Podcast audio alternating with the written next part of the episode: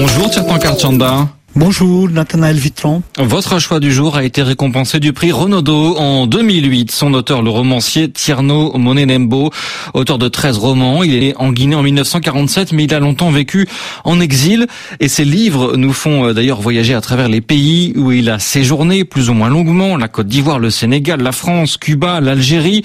Et puis le Brésil, où se situe le roman que vous avez choisi de nous présenter ce matin, Tiertankar. Polurino de Tierno Monenembo est sans doute le plus brésilien des romans africains. Son intrigue se déroule dans la ville de Salvador de Bahia. Le Polurino est le nom d'une place dans la vieille ville de Bahia où se trouvait le plus ancien marché à esclaves du Brésil. Le roman raconte l'histoire d'un écrivain africain venu dans cette ville pour écrire un livre sur ses racines brésiliennes. Ses amis des favelas l'appellent Escritore ou Africano. Ils voient en lui le prince du Dahomey dont la venue était prophétisée par les chants vaudous.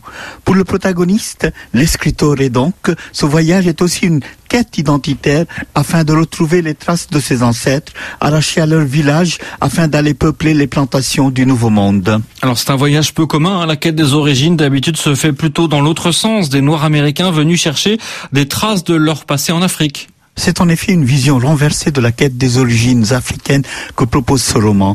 Les origines cèdent ici la place à la problématique de la filiation.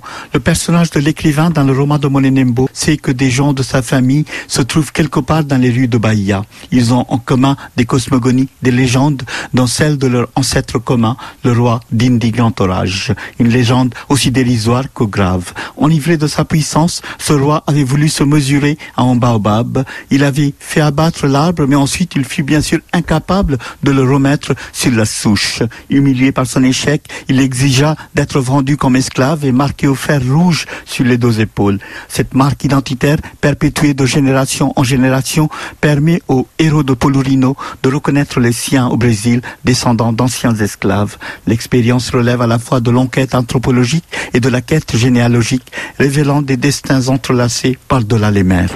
Est-ce qu'on peut dire pour autant que Pelourinho est un roman sur l'esclavage?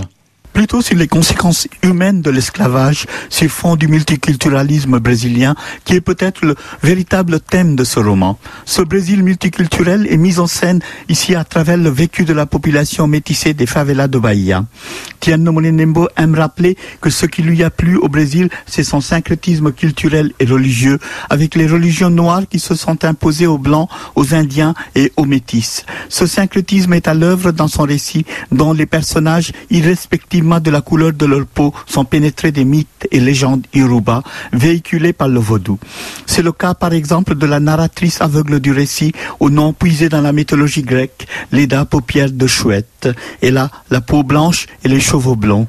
En alternance avec un petit malfrat noir issu de la même favela, Leda assure la narration du récit, donnant à voir les heurts et malheurs du petit peuple de Salvador de Bahia les deux récitant à l'imagination exubérante qui n'est pas sans rappeler l'univers baroque de la littérature latino-américaine, ont en commun d'avoir connu de près l'escritoire, l'écrivain, devenu leur ami mais qui meurt poignardé dans une rixe dès les premières pages du livre. L'emmêlement de leur triple quête entraîne le récit vers sa fin implacable annoncée dès le début du roman.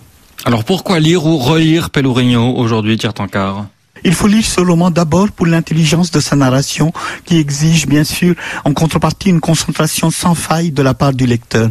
Il s'agit d'une narration à trois voix, une magistrale composition polyphonique qui convoque des souvenirs, des rêves, des légendes, une prolifération d'épisodes secondaires pour faire émerger progressivement à travers une cacophonie de destin une quête commune des origines. C'est du grand art. Il faut lire Polurino aussi pour l'écriture très orale et haute en couleur de Monenembo qui privilégie la langue parlée, le registre populaire, la verdeur et les sonorités locales. Enfin, ce roman qui paraît en 1995 est un tournant dans l'histoire littéraire car en abandonnant la thématique obsédante de l'Afrique politique pour aller puiser son miel dans le Brésil des bars et des favelas, le Guinéen fait littéralement décoller le roman francophone et s'impose comme le père du roman monde africain. Pelourinho de Tierno Monenembo, paru aux éditions Le Seuil. Merci beaucoup, Tirtan Karchanda. On retrouve euh, vos recommandations littéraires sur RFI.fr.